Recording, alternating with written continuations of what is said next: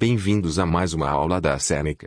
Lembrando que todo o nosso conteúdo está disponível gratuitamente no www.senecaja.com. Acessem. Hoje vamos falar sobre números decimais.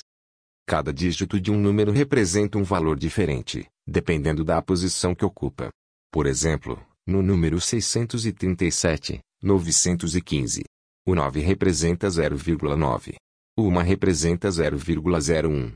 O 5 representa 0,005. Para converter uma fração em um decimal, divida o numerador pelo denominador. Para converter um decimal em uma fração, coloque os números no numerador da fração. No denominador, escreva uma potência de 10 com o mesmo número de zeros que o número de casas decimais.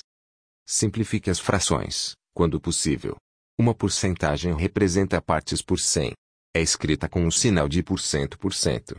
No próximo episódio, vamos falar mais sobre porcentagens. Chegamos ao final desse episódio. Lembrando que tem muito mais conteúdo, exemplos e exercícios gratuitos disponíveis no www.senecaja.com. Até mais.